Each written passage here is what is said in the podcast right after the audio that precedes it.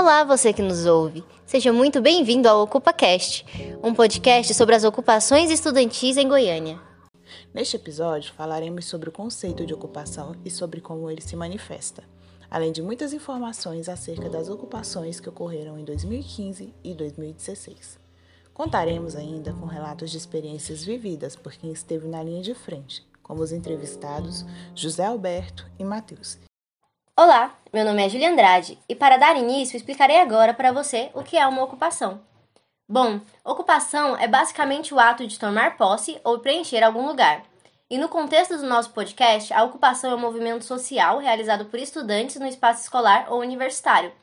A exemplo, temos as ocupações que ocorreram em 2015 e em 2016 em diversos estados do Brasil, inclusive em Goiás. Eu sou a Vitória e é exatamente sobre as ocupações ocorridas em Goiânia que vamos falar. Na capital do estado, elas deram início em 9 de dezembro de 2015, após o governador Marconi Perillo, agora ex-governador, assinar o decreto que permitia que escolas públicas fossem geridas por entidades privadas, como as Organizações Sociais de Educação, OSS. Em todo o estado, 30 escolas foram ocupadas, em Goiânia, primeira escola ocupada foi o Colégio Estadual Professor José Carlos de Almeida. Esse local se tornou o ponto central de mobilizações, que logo se estenderam para outras dezenas de escolas. Os estudantes secundaristas e universitários reivindicavam melhorias na educação e lutavam contra a transferência da gestão das escolas públicas para as organizações sociais além de irem contra o processo de militarização das escolas públicas do Estado e contra o corte de verbas. Sobre todo esse conflito entre estudantes e entidades governamentais, você terá agora a oportunidade de ouvir os relatos de quem vivenciou todo o ocorrido, todo o processo das ocupações desde o início. Os estudantes José Alberto e Mateus são os nossos entrevistados. Eles participam dos movimentos de ocupações em Goiânia e falarão sobre o ocorrido em uma entrevista concedida a Tiago Vec. Mãe, pai, toda ocupação, e sobra tu saber, eu luto pela educação. Mãe, pai, toda ocupação, e sobra tu saber, eu luto pela educação. Tendo em vista tudo que já foi falado por meus colegas, falo agora com José Alberto, nosso primeiro entrevistado, sobre como se deu essas ocupações na visão dele e como foi participar de um movimento tão grande quanto esse. José, muito obrigado por ter aceitado meu convite. Para começarmos, gostaria de saber como foi a sua participação na ocupação.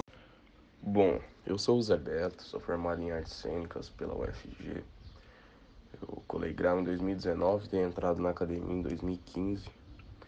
É, a convite do Thiago, vou estar falando um, um pouco aí para vocês sobre minha experiência com as ocupações de 2016, né, que foi um movimento de resistência e luta contra a defasagem da, da educação e da saúde, né, contra proposta de emenda constitucional 241, que é a PEC 241, que após aprovada no Congresso foi tramitada no Senado Federal como PEC 55, né, a PEC que congela os gastos com a educação e com a saúde por 20 anos. É... Enfim, fico feliz em saber que vocês estão resgatando essas memórias né, e espero estar tá contribuindo aí com o desenvolvimento do trabalho de vocês. Bom, minha participação nas ocupações ocorreu da seguinte forma. Eu era secretário de comunicação do diretório acadêmico da EMAC. Né? Eu era responsável por comunicar qualquer deliberação em reuniões do diretório para professores e alunos que compunham o prédio. Né? Visto que no segundo semestre de 2016 nós sentimos né, essa ameaça com a educação congelamento de gastos, em vista PEC 241, PEC 55. Nós convocamos uma Assembleia Geral com alunos e professores né, para, através de votação, decidimos se ocuparíamos o prédio da EMAC ou não. Ocorreu toda uma discussão nessa Assembleia Geral, né? Ela tinha presença de muitos alunos, praticamente todos os alunos que estudavam na EMAC estavam interessados em votar. Né? Sentimos algumas resistências dos alunos da música, são alunos mais conservadores, mas, mas conquistamos, por meio de voto, a deliberação de ocupação do prédio. Né? Acredito que a EMAC, a Escola de Música e Artes Cênicas, foi a foi uma das pioneiras nas ocupações da UFG em si. É, acredito que a UFG foi uma das segundas do país a entrar nesse movimento de ocupação. Como é a organização de uma ocupação? E em consequência dessa Assembleia Geral, foi decidida a ocupação do prédio, nós começamos nossas movimentações tirando fotos do local, de como ele estava sendo deixado pelos pelos servidores públicos, né, pelos professores, é, pelas terceirizadas que cuidavam da segurança do prédio. Começamos a tirar fotos de como o prédio estava, as condições do prédio, para a gente ter prova de que o movimento era pacífico, que a gente não queria depredar nada, né? Afinal das contas, nós que usamos aquele prédio é bem uso comum dos estudantes né, salas grandes para ensaios, salas para treinar artes do corpo, desenvolver as artes da cena, laboratórios de informática, salas de camarim, de figurinos, enfim. É... Depois que um prédio é ocupado, é... a organização de seu funcionamento se dá através de assembleias gerais dos ocupantes daquele prédio, certo? O movimento era um movimento horizontal, não tinha liderança, então toda e qualquer ação para com o prédio em si, para o funcionamento do prédio, era passado por meio de votação em assembleias gerais feitas pelos próprios ocupantes.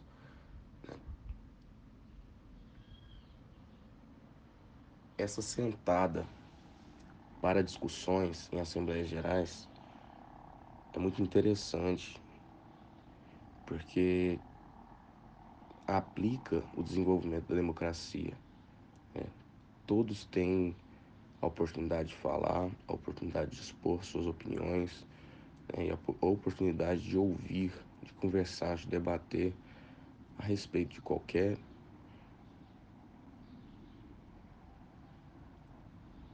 ato que possa vir a acontecer dentro daquele prédio ocupado. E diante dessas assembleias eram designadas comissões, né? comissões de segurança, comissões de alimentação, é, comissões de limpeza, comissões de oficinas. Né? Então, assim, cada pessoa ficava responsável por parte do desenvolvimento harmonioso daquele prédio ocupado, né? Eu fiquei na parte da segurança, né? De rondar o prédio na madrugada para ver se está tudo ok, né? De ficar na linha de frente ali dos portões principais para ver se estava tudo tranquilo, se não havia alguma ameaça para com o prédio, né? comissão da segurança para proteger o prédio ali, proteger o bem público, né? proteger a entrada e saída de, de pessoas, né? Porque infelizmente nós temos, ter, nós temos que ter esse controle, né? Porque senão vira bagunça. Você acredita que os alunos de artes têm uma perspectiva diferente dos outros alunos sobre a ocupação? Quanto aos alunos de artes possuírem uma perspectiva diferente, isso é muito relativo, né? Porque eu volto na ideia do movimento horizontal. Né? O movimento horizontal é um movimento que não tem liderança, né? todos estão ali ocupando seus prédios onde estudam devido a uma causa principal, né? que é a luta contra a defasagem da educação. É, então, assim, o que eu posso salientar que a ocupação da Escola de Música e Artes Cênicas foi diferenciada, porque nós, modéstia à parte, né? É, nós éramos referência na FG com uma ocupação equilibrada e organizada, né? Tanto é que ao final do entranhamento da ocupação ali, das negociações, enfim, é, as assembleias gerais da UFG, né, selecionando comissões representativas de cada prédio ali situadas, eram acontecidas na EMAC, né, porque a EMAC se organizava no quesito de horário de almoço, horário de limpeza, horário de reuniões, salas para qualquer coisa, salas para as oficinas que aconteciam é, durante a ocupação, salas para reuniões, salas específicas para assembleias gerais, né? É um prédio de fato também bem rico, né, com aparatos tecnológicos bem avantajados, né? Tinha microfonia, tinha mini auditórios, tinha dois pavimentos o prédio. Ainda tem, né? A gente fala tinha porque eu tô recordando memórias, né? Tô um pouco distante da academia também, devido à pandemia, devido a não ter enveredado ao mestrado logo depois que formei, enfim. Quem lida com o trabalho da arte, né? Lida primariamente com o seu corpo ele em movimento, né, o corpo em atenção. Então, uma das características principais de um ator, né, um artista cênico, é foco, concentração né, e movimentação. acredito que isso, nas ocupações da EMAC, nós tivemos de sobra, né, porque nós colocávamos, colocávamos a, a pauta principal como foco da nossa luta e intermediávamos as ações ramificadas do movimento em oficinas, né, em rodas de conversa, em apresentação de espetáculos. Então, assim, o estudo não parou.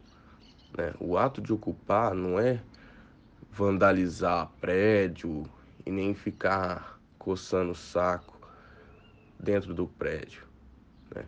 A gente estudava, a gente se reunia, a gente tinha oficinas, né? tinha um momento de descanso, lógico, né? tinha um, um, um momento de curtição, lógico, mas nós levávamos em questão a democracia, então tudo que era acordado era decidido entre os ocupantes né, quem estava ali em prol da educação, né, convidava oficineiros, professores, né, muitos professores não eram impedidos de entrar, mas eles negociavam com a gente e através das deliberações em conjunto é que os professores às vezes agiam, né, em alguns momentos. Para você, o que significa uma ocupação? Acredito que o ato de ocupar um prédio está ligado a uma perspectiva de exercer uma função dentro daquele prédio, né, de trabalhar aquele prédio e de chamar a devida atenção de que tem estudantes ali que se preocupam com o desenvolvimento de futuros estudantes, né, e o seu desenvolvimento como estudante em sua trajetória, seja acadêmica, seja em mestrado, em doutorado, seja na luta de secundaristas também contra a terceirização de educação, que foi o que deu um estopim às ocupações de 2016, né? Vendo aqueles alunos lutarem em 2015, né? Enfim, cara, ocupar para mim é resistir, né? Ocupar para mim é tá ali articulando possibilidades para sustentação do ideal democrático e do direito à educação ao conhecimento. Tem alguma experiência pessoal que você queira compartilhar sobre ocupações? Uma experiência pessoal que eu tiro da ocupação é a crença de que a coisa pode mudar, sabe? E acreditar em um ideal, acreditar numa vontade, e acreditar numa força que te impulsiona, é, acreditar em em botar aquilo em prática, sabe? E aquilo reagir progressivamente ao que você está esperando, né? Esse ato de, de focar o pensamento num acontecimento, ele muitas vezes tira o nosso sono, que acontecia muito nas ocupações.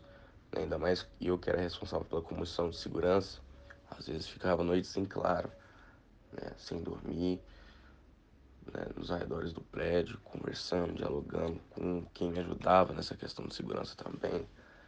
Né? E eu consigo tirar isso como experiência pessoal, né? A coisa de acreditar, né? de focar o pensamento naquilo que você quer, que nós conseguimos. Né? Diante disso, uma experiência mais poética, que eu diria, é que todo dia às 6 horas da manhã eu colocava uma música para tocar, né? O Trono do Estudar se não me engano, foi a Dani Black que, que escreveu. É, eu colocava essa música para tocar e o outro integrante que cuidava da parte da manhã ali na recepção acordava e trocava de, de posição comigo. Né? Chegou a hora do meu descanso e outra pessoa vai estar ali lutando pelo trono de estudar, né? que é um, pelo direito ao conhecimento.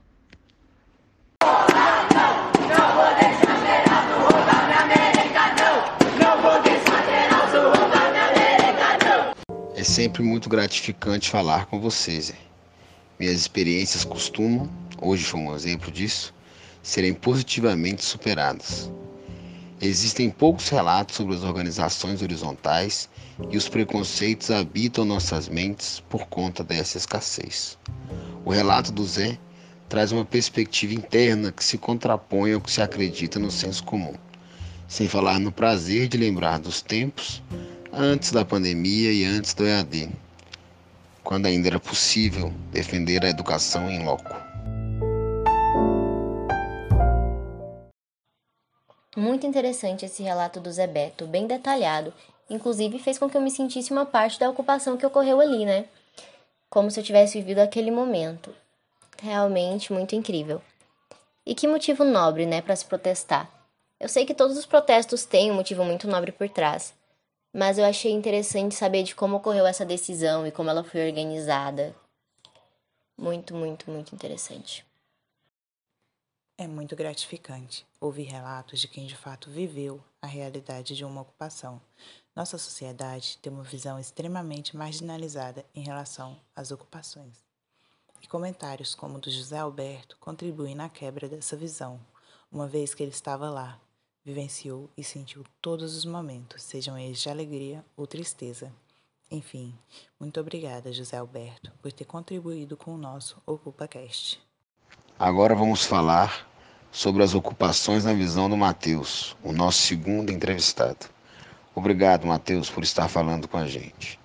Então, sabemos que você pesquisa sobre as ocupações secundaristas em Goiás, que tem como foco a ação violenta do Estado, que corroborou com o esgotamento das ocupações enquanto tática de reivindicação. A sua pesquisa sobre ocupações abrange qual recorte temporal?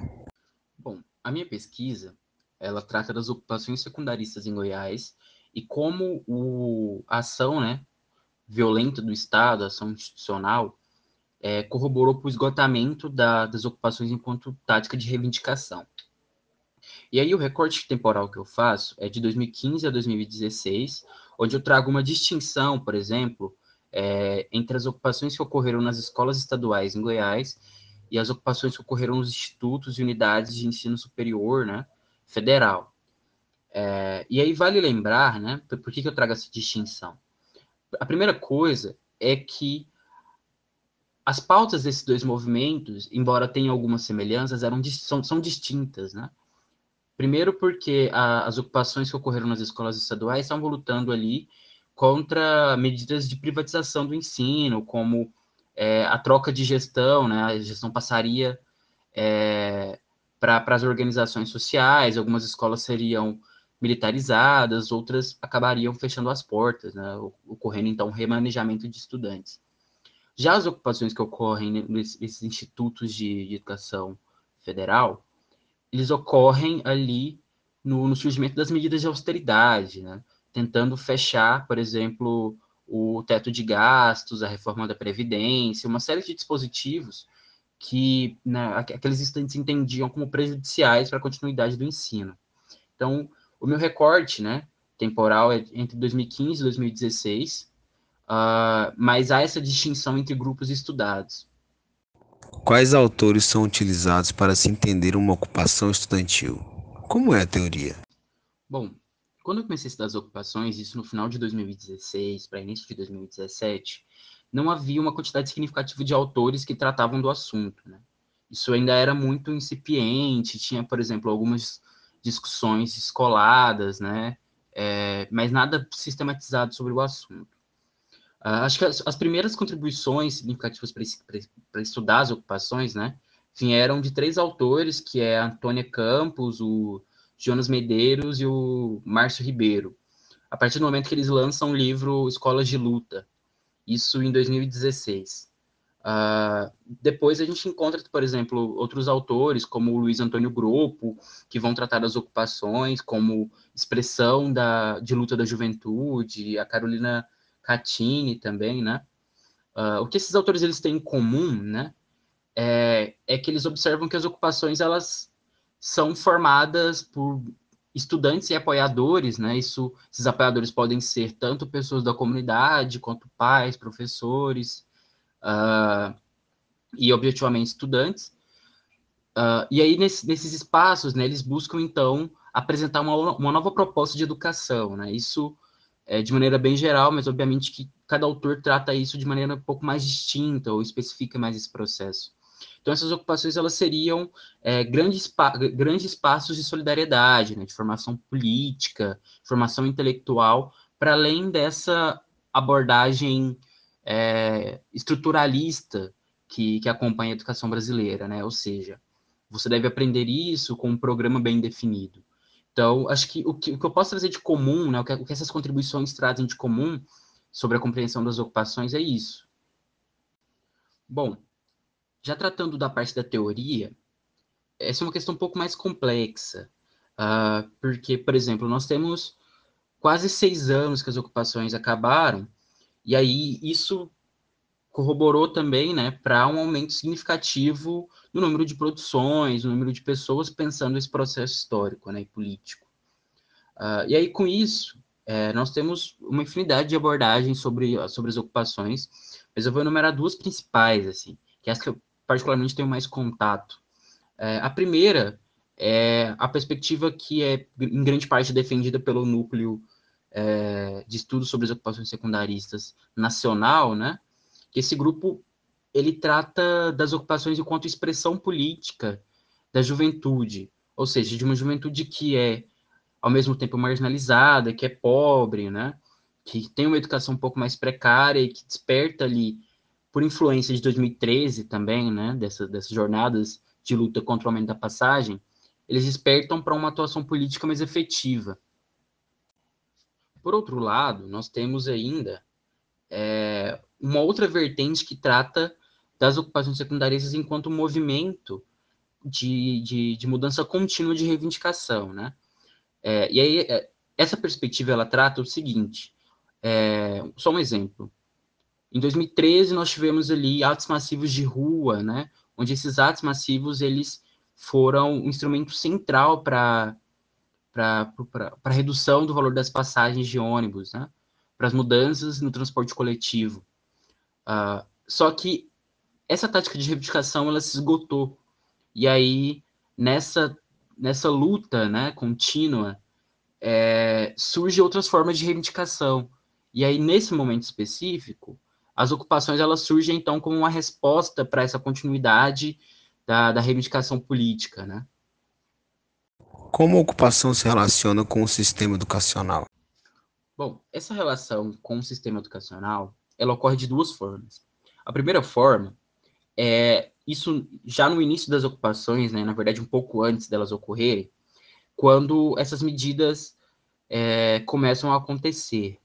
Por exemplo, é, em 2015, assim que começou as ocupações em São Paulo, na verdade um pouco antes disso, o governo do estado tinha anunciado a reorganização escolar, que culminaria no fechamento de mais de 200 escolas e no remanejamento de mais de um milhão de alunos.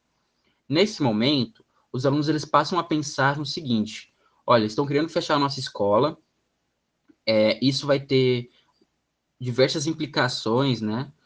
Então nós precisamos nos organizar para lutar contra isso. E aí esses os motivos dessa luta, né, eram variados, ou seja, havia aqueles que moravam perto, é, que, que, trabalhavam perto da escola e que, se fossem remanejados, teriam que se deslocar, teriam que se deslocar uma distância maior. Há, por exemplo, estudantes que, te, que criaram um senso de pertencimento àquele ambiente, gostar, que criaram laços, né, amizades, etc. Uh, ah, então, assim, nesse primeiro momento, havia, então, um senso de pertencimento, de luta pela preservação daquele espaço. Já dentro das ocupações, acontece então um outro processo que talvez se relacione um pouco mais com uma crítica ao sistema educacional, ou seja, uma crítica a como o currículo é constituído, a como a disposição das aulas é feita, né? Uh, e aí esses estudantes eles passam então a, por exemplo, organizar oficinas, organizar cursos paralelos, né? De, de conteúdos que eles queriam, por exemplo, aprender que no ensino convencional não, não, não lhes eram ofertados. Então, há, esses dois momentos, assim, na verdade, há, há esses dois fatores que demonstram essa relação entre a ocupação e o sistema educacional, né? O primeiro como um senso de preservação desse espaço e o segundo como uma crítica a, a essa organização. Como acontece e como se organiza uma ocupação? Bom, as ocupações elas surgem primeiramente como um, um movimento de estudantes, né, que estavam se organizando para barrar a, medidas né, que, que eram que, que, buscavam aparelhar o sistema educacional, ou privatizá-lo, ou até mesmo precarizá-lo. Uh, então, esses, esses, primeiros movimentos, né, eles acreditavam que a atuação, né, a manifestação de rua poderia ser efetiva, né, nessa luta contra essas medidas as ocupações elas nunca estiveram como tática primeira né, desses movimentos. Ou seja, ninguém, ninguém pensava que é, para barrar esse processo deveria ocupar escolas. Isso foi se desenhando na medida em que ocorriam as manifestações, né, ocorriam cinco, seis, sete manifestações, e não havia uma abertura para diálogo com os responsáveis por essas medidas, né, seja a, as secretarias de ensino, seja o governo de estado, uh, sejam as prefeituras. Então, essas ocupações elas surgem do esgotamento dessa tática de manifestação de rua. Não que isso tenha deixado de acontecer com as ocupações, né? Mas as ocupações elas surgem então como uma busca por diálogo, é, como uma forma de demonstrar, olha, nós tentamos aqui pelas manifestações, nós não fomos recebidos, nós não fomos atendidos, então nós optamos por ocupar escolas. E aí, quando essas escolas foram ocupadas, né, as primeiras escolas foram ocupadas, abriu-se então uma possibilidade para o diálogo. E aí essas ocupações elas se organizam, né, principalmente é, por comissões. Ou seja, há uma reunião de alunos ali, por exemplo, cinco, seis alunos que vão cuidar, por exemplo, da limpeza em determinado dia, Outro grupo de alunos vai cuidar da segurança, né? Vai ter que, vai ter que se revezar para fazer as rondas no espaço. Outros alunos vão ficar responsáveis por pela parte de comunicação, né, com, com as mídias sociais, com a imprensa. Uh, então, assim, há uma série de, de comissões que ficavam responsáveis por gerenciar todo aquele espaço.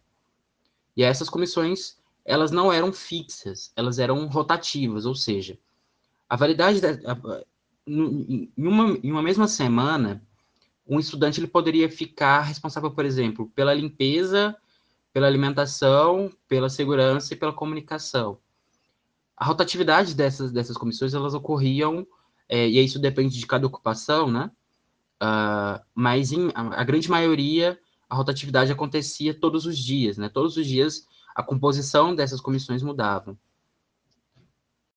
A legitimidade da ocupação surge como? Bom, a legitimidade das ocupações é uma questão um tanto quanto engraçada. É, em primeiro lugar, porque os espaços ocupados né, eram, eram espaços públicos.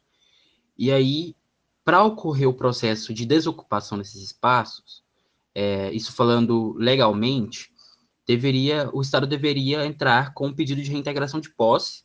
Esse pedido deveria ser analisado né, pelo Ministério Público, e assim, se houvesse parecer favorável, ocorria esse processo de é, reintegração de posse.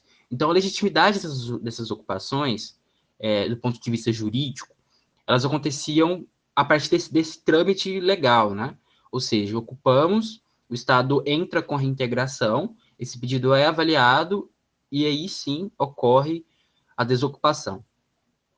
No entanto, né, é, nós temos o, a minha pesquisa ela busca demonstrar isso, como o Estado passa a não respeitar mais esse processo e passa a usar os seus agentes, né, ou seja, a polícia, a, as secretarias de ensino, para pressionar pela desocupação. E aí, esse processo ocorre de maneira escalonada, né? Uh, quando, por exemplo, no início das ocupações havia um, um, um, respeito maior por esse, por esse trâmite burocrático. Já no final das ocupações, isso no, no final de 2015 para início de 2016, a polícia já não passava mais a respeitar esse processo. Ou seja, ocorria uma ocupação de escola, a polícia estava lá, a polícia chegava e pressionava pela desocupação. E aí isso ocorria de maneira extremamente violenta, estudantes foram presos, alguns apanharam, né? Tem um fato bastante emblemático, que é a desocupação do colégio Ismael Silva de Jesus, onde a polícia chegou por volta das 5 horas da manhã uh, arrombou a escola e saiu batendo nos estudantes, né? Alguns foram presos, alguns é, tiveram que ser é, conduzidos ao hospital, uh, porque a polícia entendeu que che tinha chegado o momento de sair da escola, assim. E aí esse processo ele ocorre não só com a polícia, né, mas ocorreu também com diretores, diretores, por exemplo, que organizavam um grupo de pais para desocupar essas escolas. Então, é isso, a legitimidade legal das, das ocupações existia, em partes, né? Mas, no final desse processo, a gente percebe que essa, essa linearidade entre o legal e o ilegal, ela foi quebrada, sobretudo por agentes do Estado. Tem alguma experiência pessoal que você queira compartilhar sobre ocupações?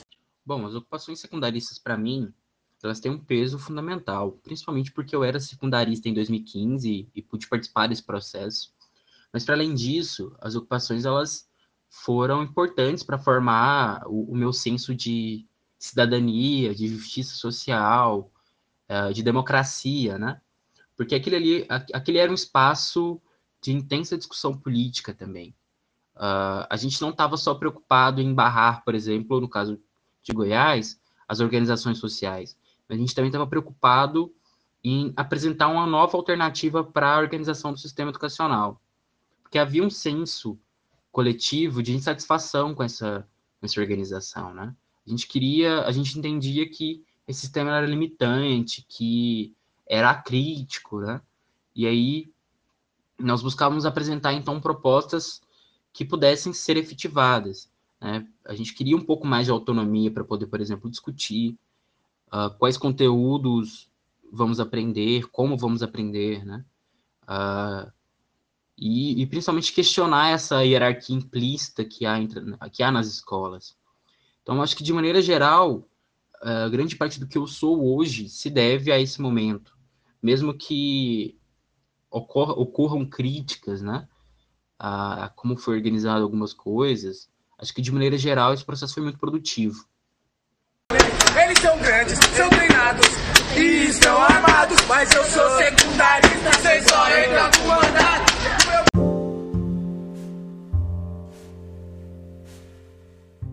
A teoria e a prática caminham juntas neste seu relato, Mateus. É muito interessante notar como duas histórias completamente diferentes corroboram em um mesmo sentido o sentido da construção democrática. Afinal, a democracia não se constrói com voto, ela é feita com diálogo, com enfrentamento e com muito estudo.